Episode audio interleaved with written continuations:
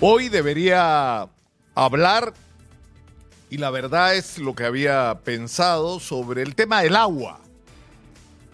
Eh, pero no se puede hablar solamente del tema del agua hoy cuando el día de ayer han suspendido irregular e ilegalmente por ocho meses y quince días a Rafael Vela, el jefe del equipo especial Lavajato y el fiscal coordinador de lavado de activos.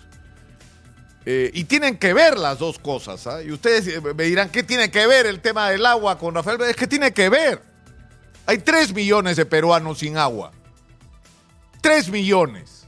En un país que ha crecido de manera extraordinaria en términos macroeconómicos, que ha multiplicado sus ingresos y que no ha podido resolver un problema tan elemental como el del acceso al agua potable por la ineficiencia y por la corrupción de los políticos que han tenido en sus manos la conducción del país. Por eso tienen relación las dos cosas. Y por eso es que los políticos corruptos todos se juntan para votar a Rafael Vela. Porque les puso el dedo ahí donde más le duele, en la billetera. Porque lo puso en evidencia. Y porque además no se casó con nadie. Porque has tenido a cargo de la Fiscalía investigando el caso de corrupción más importante de la historia del Perú que por supuesto en el camino ha cometido errores, ha tenido omisiones, tal vez ha tenido excesos, lo que quieran. Pero se compró el pleito de pelearse contra todos los que hubieran metido la mano a los bolsillos de los peruanos. Alejandro Toledo, Alan García, Ollanta Humala y Nadine Heredia, porque eso fue un cogobierno. Pedro Pablo Kuczynski, Martín Vizcarra, Pedro Castillo, y contra los dirigentes como Susana Villarán, alcaldesa de Lima, y en su momento Luis Castañeda, que también estuvieron involucrados en actos de corrupción. Puso en evidencia durante estos años la terrible red de corrupción tejida en el Perú entre malos empresarios, señoritos que se creían intocables y que le hicieron un daño enorme al prestigio y a la imagen de la inmensa mayoría de empresarios del Perú son gente decente, que no son coimeros, que no hacen negocios arreglando abajo de la mesa y ganando con esos privilegios. Ahora están celebrando ellos y sus ayayeros porque creen que ya ganaron. No ha terminado esta guerra.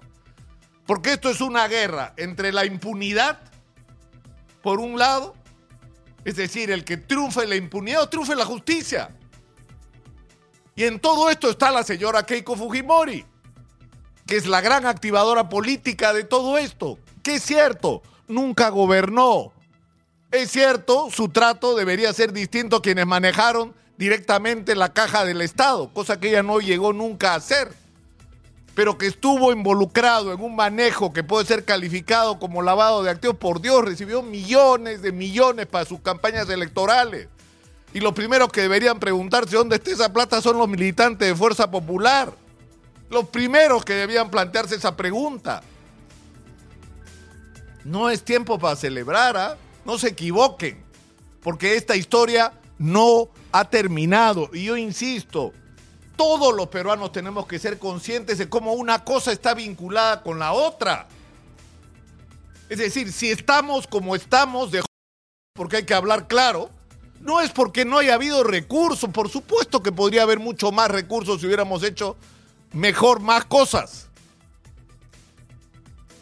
El problema es que hemos tenido ineficiencia y sobre todo corrupción, que además están íntimamente ligadas, porque cuando tú llegas al gobierno y lo único que te interesa es forrarte, ¿qué te importan los problemas de la gente y los planes de largo plazo? No te importan. Si para eso no has llegado. Has llegado para arreglar tu vida y la de tu entorno o para mejorarla en algunos casos, porque hay algunos que llegaron de clase media y se fueron millonarios, y hay otros que llegaron millonarios y se fueron multimillonarios.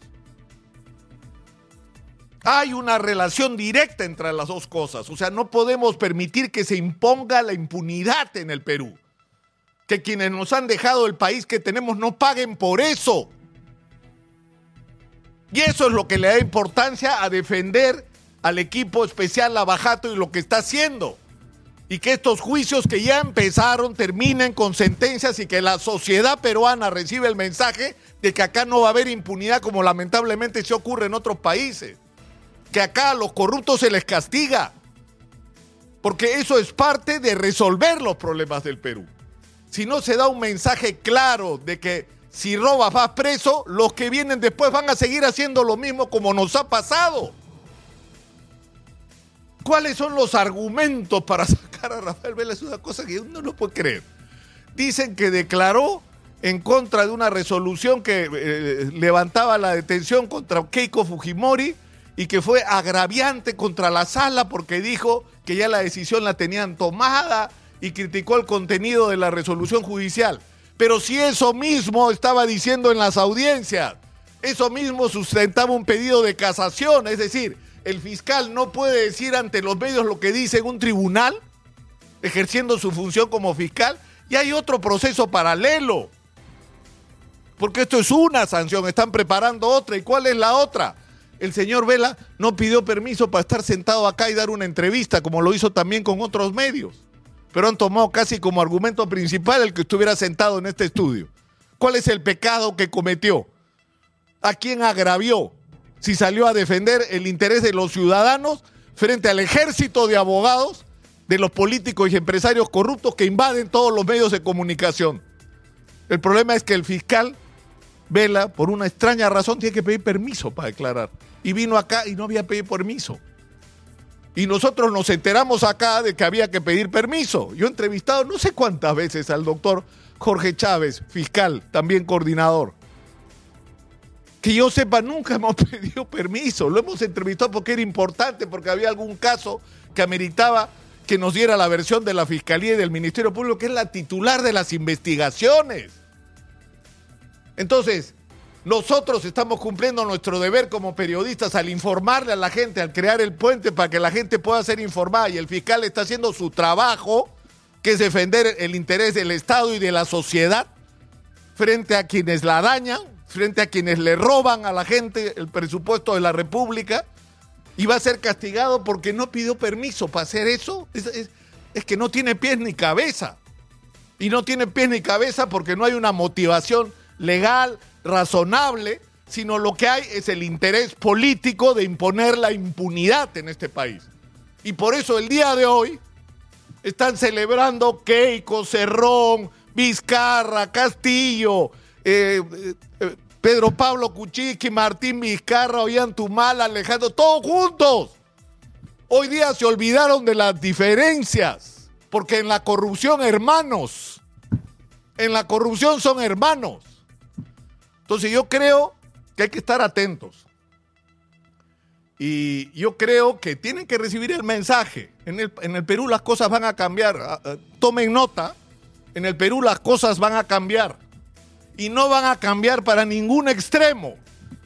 Este país no puede terminar en mano ni, ni de la derecha bruta y achorada, ni en la izquierda irresponsable, ultrarradical, que no tiene ni idea de lo que hacer con este país. Acá se está construyendo desde la, desde la propia sociedad algo nuevo, de gente correcta, que tiene la voluntad de involucrarse en hacer política, que tiene ideas sobre lo que hay que hacer en el Perú. Y lo importante es que una de las ideas que están sosteniendo este, este, esto que todavía no termina de, de tomar forma, pero que ya empezó a ocurrir en el Perú, es que una de las tareas vitales para construir un nuevo país es acabar con la corrupción. Y eso está en juego ahora. No es un asunto menor que se quede o se vaya Rafael Vela. Es que gana la impunidad o gana la lucha anticorrupción. Y tenemos que estar claros con eso. Punto.